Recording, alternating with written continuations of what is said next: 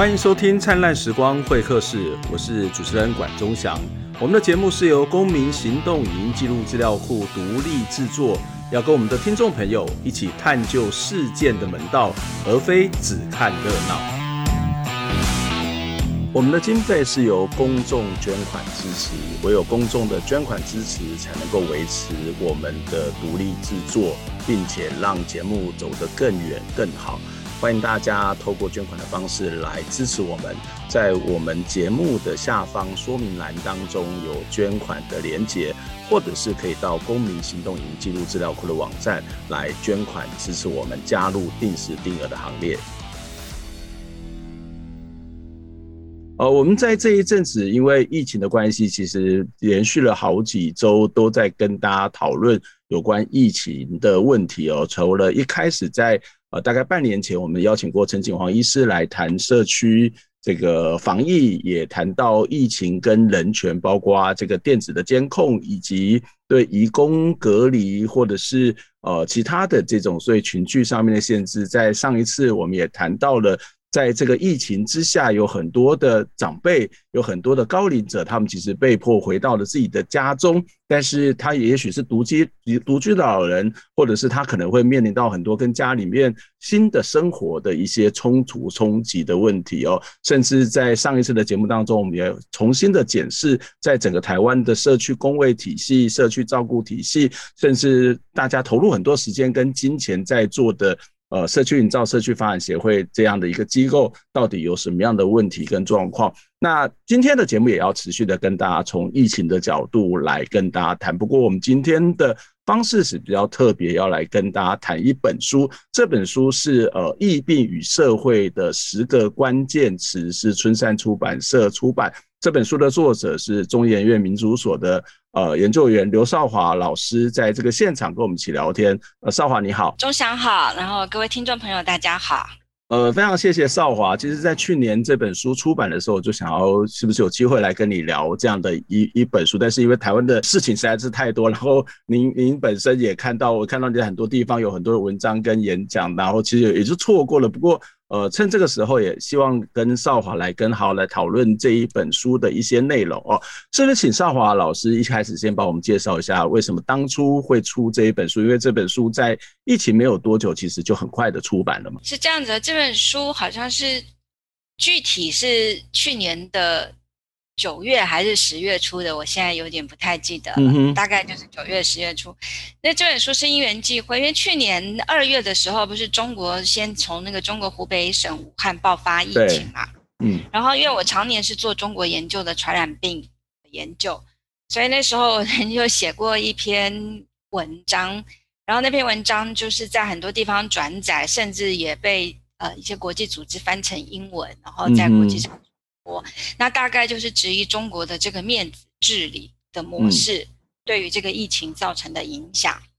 然后就在那篇文章就是到处流传之后，那一个香港的文化人梁文道先生，因为他在北京有一个 podcast 的节目叫《看理想》，他就找我，就是想要制作传染病与人的这个节目，然后我就为了那个节目想说透过。十个关键字这样子的一个概念，去跟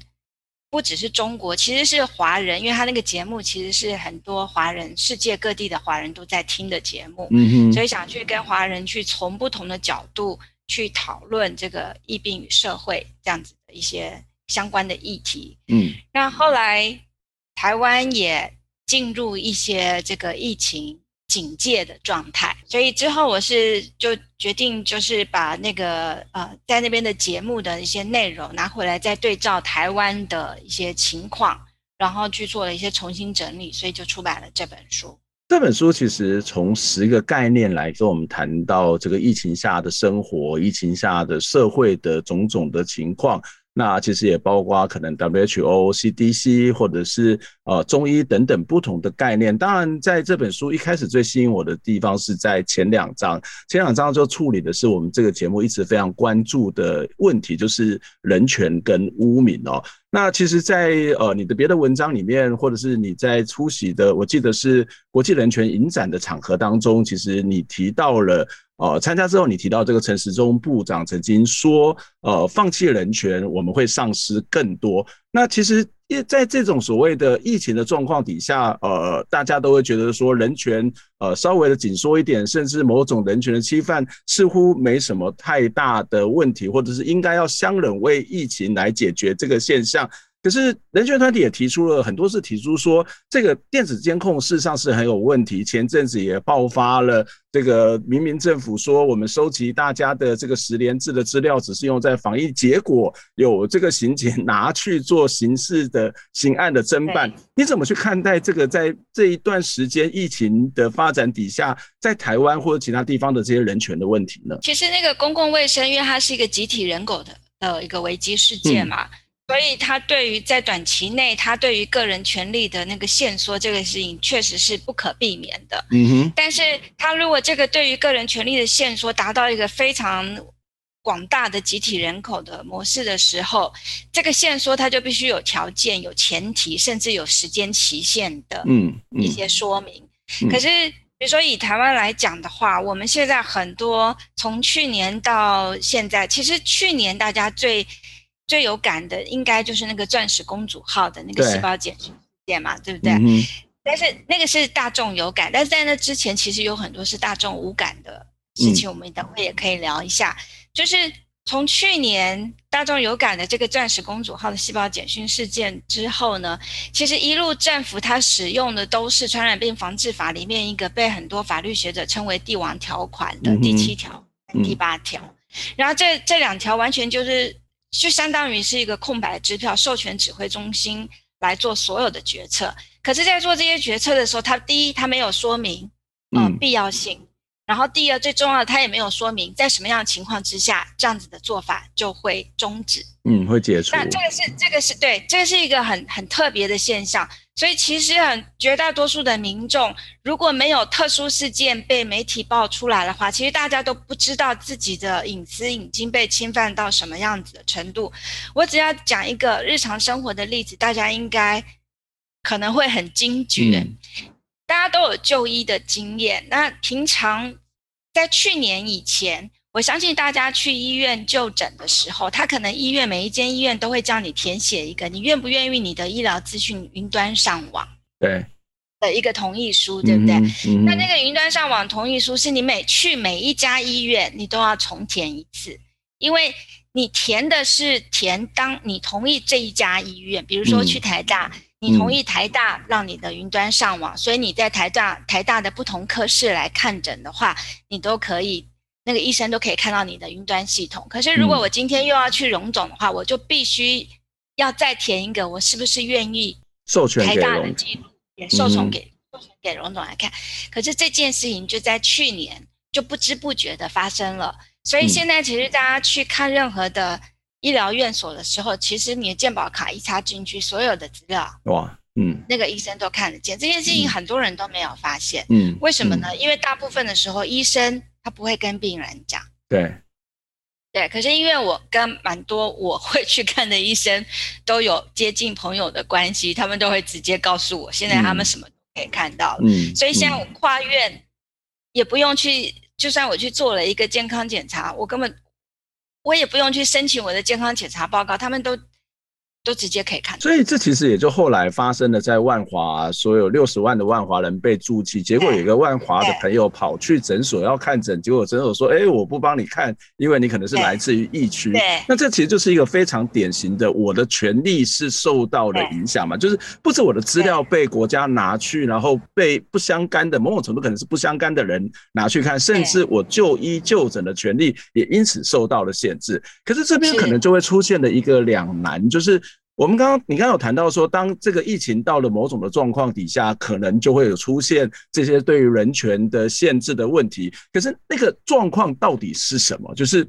怎么去评估这个时候应该去做某种的限制？什么时候的限制又是什么呢？这会不会其实是一件非常困难的问题？那谁可以来做判断呢？我我我记得在疫情指挥中心曾经回复过台全会的这些公函，说这些监控的资料什么时候会消失？他说啊，因为疫情很严重，我们会评估。这个是交给国家评估吗？还是他有一种客观性的评估的方法呢？大家应该常常会听到指挥中心会说一句：“我们都有专家。”嗯，我们都有专家决议，我们都有经过专家讨论啊，所以通常我们看到的就是指挥中心的记者会上的说明。对，然后但是呢，通常到底他怎么决策，他就会跟你说有专家。可是其实大家都不知道，嗯、到了今天，指挥中心背后所谓的专家委员会，嗯，到底是哪些专家，到现在都没有公布。嗯嗯，所以我们并不知道。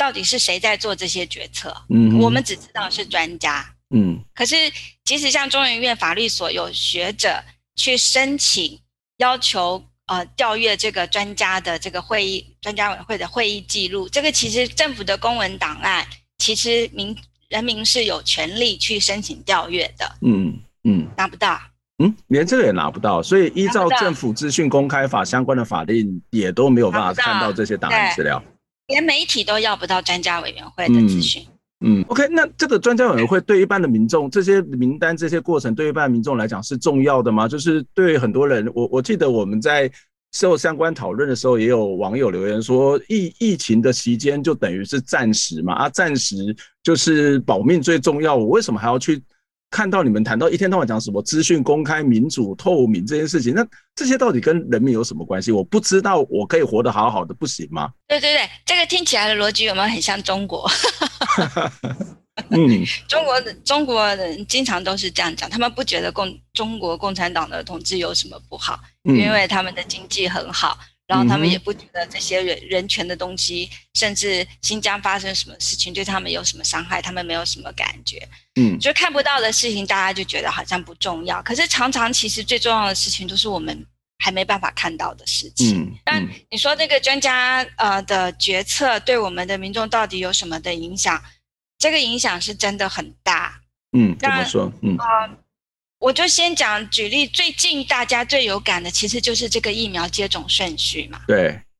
对不对？那这疫苗这个接种顺序，它到底是怎么出来的？其实到现在政府都不会有一个正式的说明。嗯，可是其实如果在其他的国家，尤其是我们通常会效仿的那些先进国家，哈，不管是英国、美国，或是瑞典，或是德国，嗯，他们都会有一个政策说明，嗯，而且会根据一个什么样子的一个原则。然后专家的讨论呢，这些东西都是公开透明的资讯。嗯，可是我们的这方面的讨论，但不过我们这方面疫苗接种的顺序呢，并不是这个我刚才说的那个专家委员会在决定。嗯嗯，它是有一个疫苗接种委员会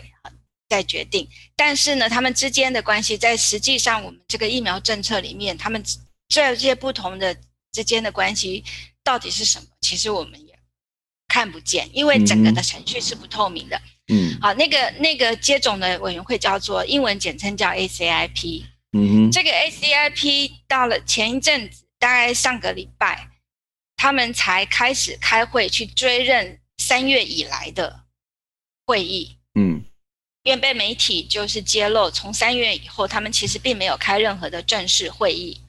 也没有任何的正式会议的公告，嗯，所以媒体就在质问说。那像这样子，比如说这个疫苗接种顺序的这个政策到底是怎么排出来了？嗯，为什么会突然暴增了这么多的人？尤其是比如说第二类的中央跟地方防疫人员，全部加起来人数这么多，对不对？嗯嗯嗯。所以媒体就会在追问，就追问了。最后后来这个 ACIP 就在上个礼拜才紧急开会，然后就公开说明说，他们从来都是有一个小组。一个非正式的小组、嗯、工作小组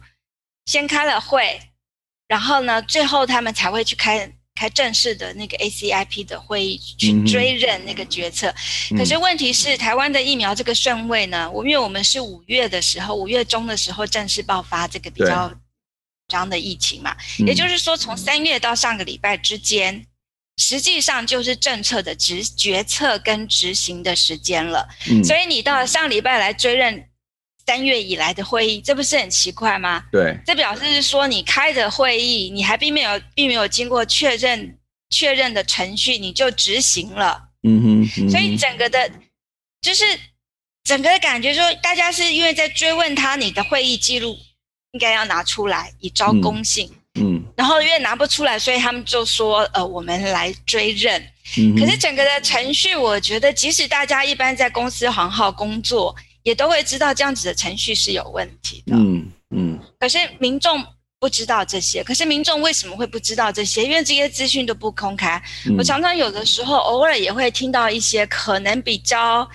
希望是支持政府运作的这样子的学者会，嗯，反过来批评媒体，就是说你们媒体都没有去报那些，比如说专家到底是怎么讨论啊，或什么，然后你们就只会在批评政府，嗯。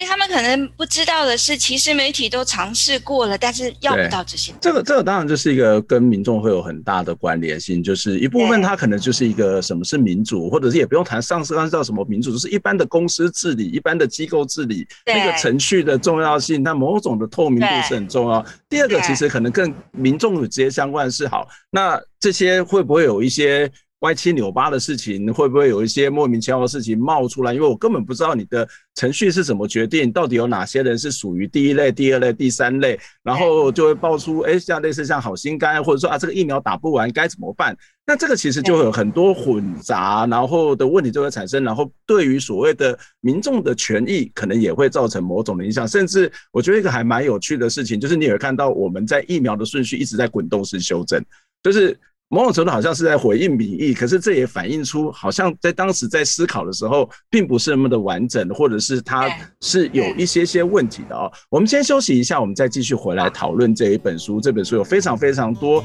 值得我们再进一步关注的一些基本的概念跟一些现象及问题。我们先休息一下。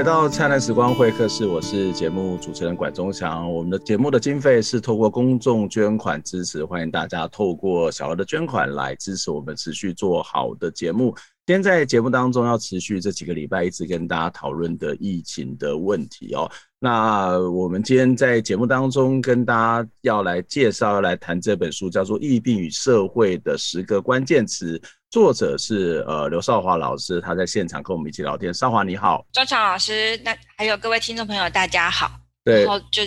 这就是呃今天 谈的这本书。没错没错，因为为什么特别把书拿出来？因为我其实我我之前在做节目都会把这个作者的书秀出来，但是。我我发现我现在眼睛越来越不行，都在开始转看电子书。还好这个少华老师把这本书来秀给大家，我们也会在节目当中另外把这书的画面踢给大家哦。那回到我们这个节目要谈的这个疫情所出现的种种的社会现象、种种的社会问题啊，那这本书里面其实也有做了一些讨论。那这本书我觉得可能会引起在台湾一个最大争议的地方，就是对武汉肺炎这个名称的命名啊，就是现在当然在呃在很多的。时候一直在，应该讲说去年在，它现在叫做新冠肺炎，还是应该叫武汉肺炎，在台湾一直争论不休。那呃，有的就说，他现在慢慢可能大家就讲说，COVID-19 是另外一种看起来是一个比较中性的这种称呼的方式。不过对有一些人来讲，就是呃，它就是发生在武汉呐，哈，然后这个而且这个中国引发了这个疫情嘛，不管是他不是要制造的，至少是从他那边发展出来，然后叫武汉一部分让大家知道中国有什么什么样的问题，这。是应该的嘛，哈。另外，他的确在现实上面也是从中国的武汉这样慢慢扩散出来的哦。那有些人觉得说，其实很多疾病都会用地方命名啊，例如说大家最常讲的这个日本脑炎、香港脚，或者最近大家讲说，哎，印度的变种病毒病毒，大家也是在讲印度嘛。那为什么有没有人反对讲印度？那为什么反对讲中国或者在讲武汉呢？你怎么去看这种所谓的命名跟这种污名之间的？关系哦？就是有什么样的以地区作为一种命名这件事情有什么不好吗？好，我先回应那个比较是一些历史疾病的部分，然后我们再回来看那个、嗯、这个武汉的发生的这个 COVID-19。嗯啊，比如说像大家最常谈的就是什么香港脚啊、日本脑炎啊，都都是用地名啊，为什么？他们可以用，为什么不能叫武汉肺炎？我们要先知道，就是香港脚是发生在二十世纪初的，就是在二十世纪初发现的一个疾病啊。日本脑炎是十九世纪末，嗯，这都是非常非常久远，在第二次世界大战以后，人类全球的人类才会坐下来一起去讨论人权这件事情，嗯，所以这些疾病的称谓。称呼呢，其实都是出现在这个世人有人权概念之前的事情。OK，嗯。然后另外一个就是啊、呃，这些疾病呢，其实它也不是一个正式的名称。嗯，很多的地方也不是一定是这样子使用的。比如说，香港脚的正式名称其实是叫做足癬。如果你去查英文的话，嗯、香港脚的名称是叫做运动员脚。嗯哼，嗯哼，嗯。然后像日本脑炎呢？在在中国呢，比如说中国的翻译就不是叫日本脑炎，它是叫做流行性乙型脑炎。嗯，啊、哦，所以很多地方是不一样啊、呃，就是对这个疾对这些疾病，其实本来就有不同的称谓，然后呢。很多地方也会在，就是说比较有有一些医疗跟这种去污名化的人权概念之后，也都会调整。嗯，但是台湾在这方面没有调整。嗯，那另外一个大家也常提到的西班牙流感，那这个流感呢，就可以当成是一个更更无辜的一个污名性名称的的例子吧。西班牙流流西班牙叫流感，因为西班牙流感是发大家都知道是一九一七一九一八嘛，那个时候是第一次世界大战。西班牙是当时是中立国，所以其他这些疾病其实都在其他国家在蔓延，但是因为其他国家都在打仗，根本就不会报、嗯、新闻，不会报这些事情。只有西班牙因为是中立国，他没有参战，所以西班牙的媒体就会去报，呃，就是跟这个疾病有关的事情，所以大家就觉得说那是西班牙出现的疾病，可是其实到处都有，嗯、欧洲到处都有。嗯嗯。嗯，所以西班牙其实被叫做西班牙流感，真的是很无。嗯哼。所以呃，我们回顾历史来看，就是说这里面有很多本来我们事后再看，它其实在命名史性上，即使有所谓的缘起地，它本身就是已经是有疑问的。嗯。然后第二个，二次世界大战之后呢，其实众多的疾病跟其他的相关的人权议题，其实都是都受到全世界的人重新开始检讨跟回顾。嗯，所以，我们今天已经是二十一世纪了。嗯，我们还用呃用十九世纪末或二十世纪初的这样子一个思维模式来思考二十一世纪的一个疾病，这本身可能在时空上就已经有严重落后的问题。嗯，所以在就这一点来讲，我觉得那个标准早就是不一样的。嗯，好，那至于说。为什么我认为武汉肺炎是有问题的？虽然这个疾病它是在中国发生的，目前的科学所知是它是在中国发生的，但是任何一个对疫病的传播有概念的人都知道，就像是现在大家常学界常会说，这个疫病呢，就是代表人类是。人类是对人类的一个很重大的一个警告，嗯、对不对？那人类是是一个什么样子的概念？人类是是一个全世界的集体的人类的行为，存在不同大陆人类行为，它所所共同造就的一些后果。嗯，所以虽然这一次的疫病它是在武汉被发现的，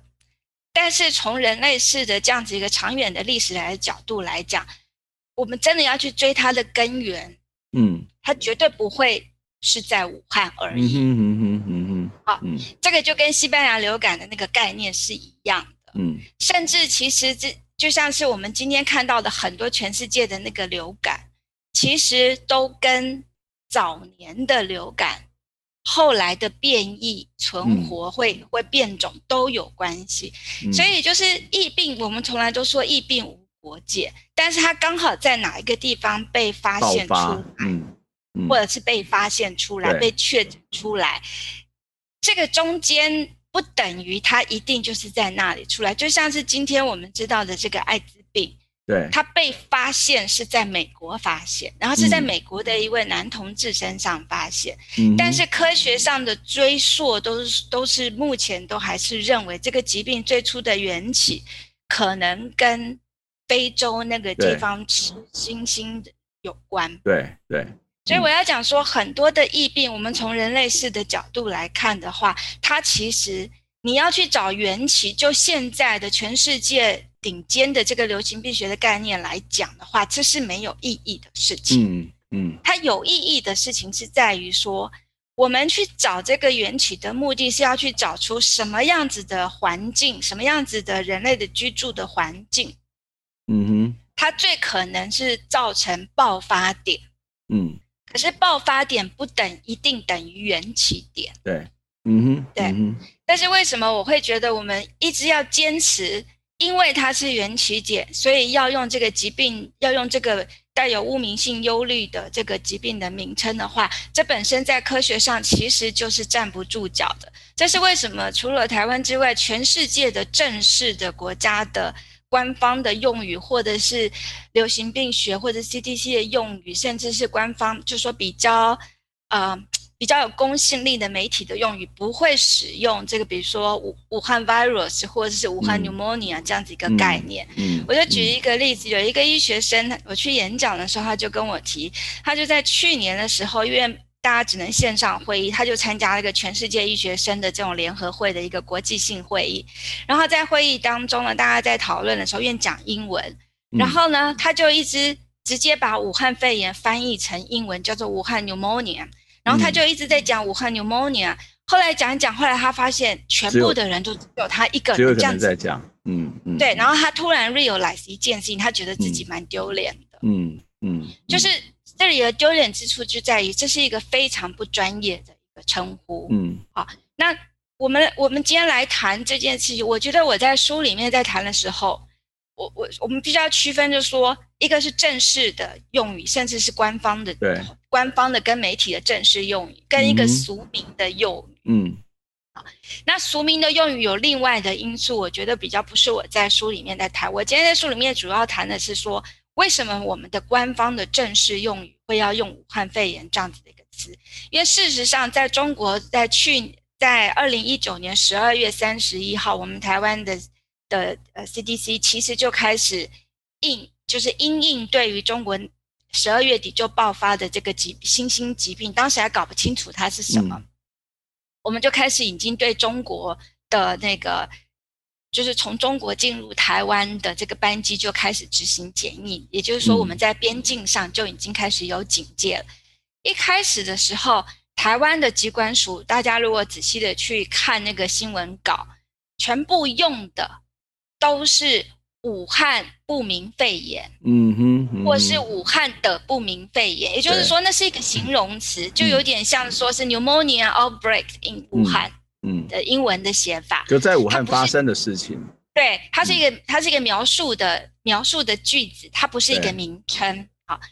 然后等到中国在大概在一月七号左右呢。呃，正式的向全世界公告说，这是一个确认的基因序列，他们确认这是一个新型的冠状病毒。嗯，然后当时台湾的新闻稿也是采用这样子的词汇，就新型的冠状病毒发的肺炎。然后就大致上，台湾的当时的新闻稿大致上就都是用这种比较科学性的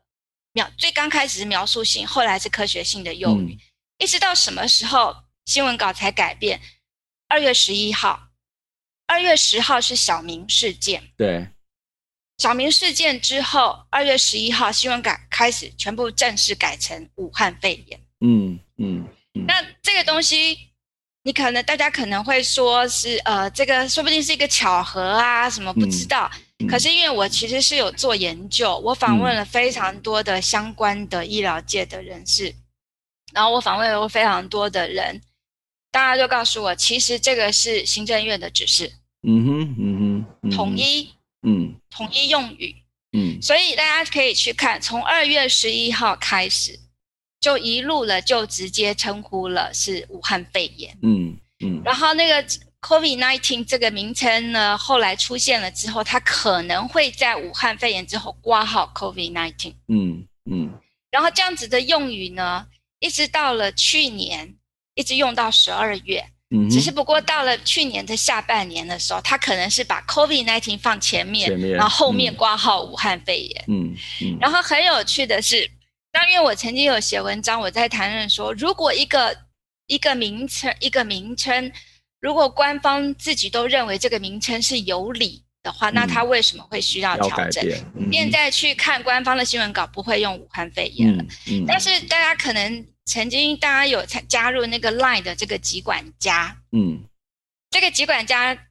他最近已经又改版了。他在今年的四月初之前呢，即使他的官方用语在十二月去年十二月底呢，他都不再用武汉肺炎，他就直接叫 COVID-19 了。嗯哼。可是疾管家的那个那个界面呢，他刚刚开始的设计，他就是写武汉肺炎。嗯。嗯，那所以我当时就说，这个就是历史记录。你就算改了，嗯、你就算改了一些记录，可是因为你已经方方面面都使用这个词了，所以其实它是会留下痕迹的。嗯、所以在疾管家的那个画面界面上，它就还是保留了武汉肺炎。嗯、可是，在今年的四月初，就是春假的时候，我就突然发现，它那个地方也把它改成 COVID-19 了。嗯嗯嗯。然后最近我又发现，那一整个界面整个都拿掉了。嗯嗯。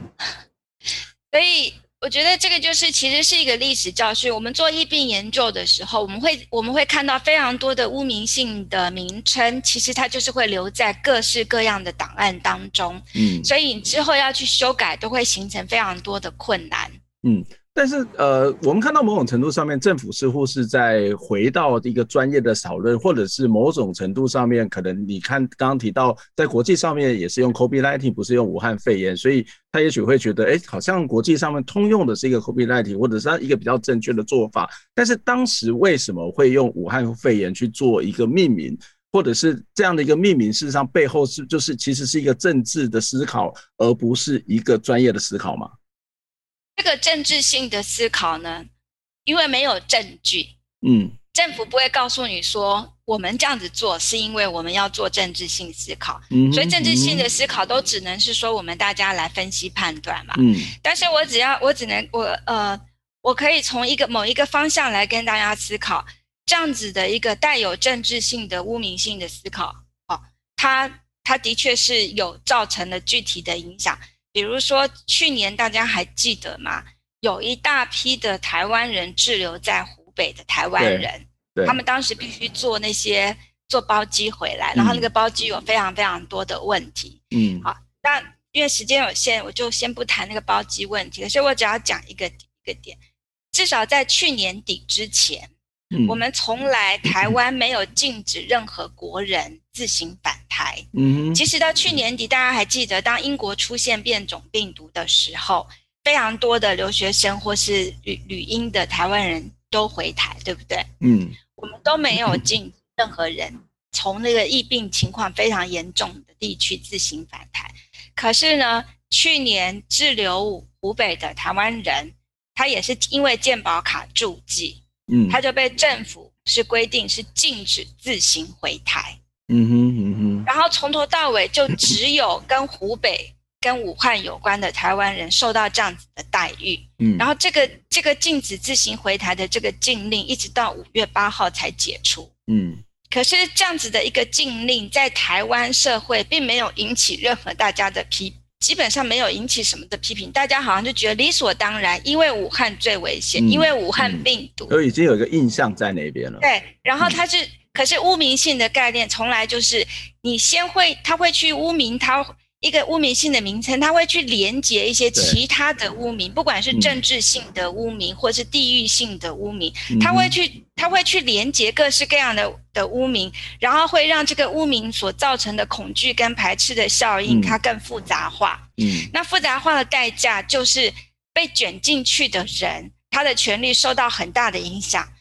而其他的公众都不会在意。我我觉得这是一个还蛮严重的问题哦。也许是政治性的思考，也许不是。这个我们没有无从去做一个很明确的判断。但是这样的一个讨论之下，你会发现，即使不是这一种思考，即使完全没有这种思考，我们也看到政府慢慢回到一个专业的正轨上面来去做命名。可是问题就在于这个过程里面，如果一开始没有很确定的话，它的虽然不是，即使不是政治性的思考，可是它产生的一些政治性的后果。这个政治性的后果就是一种污名，一种命名上的这这个后果。然后它产生的某种连接，会使得我们很难，或者是不太容易很清晰的去判断一件事情，或者是对这些事情更容易更了解，回到一个专业，回到一个现实的状况，因为我们已经建立了某种的刻板印象。这本书，呃，疫病与社会的十个关键词，其实内容非常的丰富跟精彩啊，我们没有办法在一集的节目当中谈完。但是你听到这边或者你看到这边，不要以为我们要结束，没有，我们下礼拜还要再继续跟大家谈这一本书。我们所以这本书我们会透过两个礼拜的时间来好好的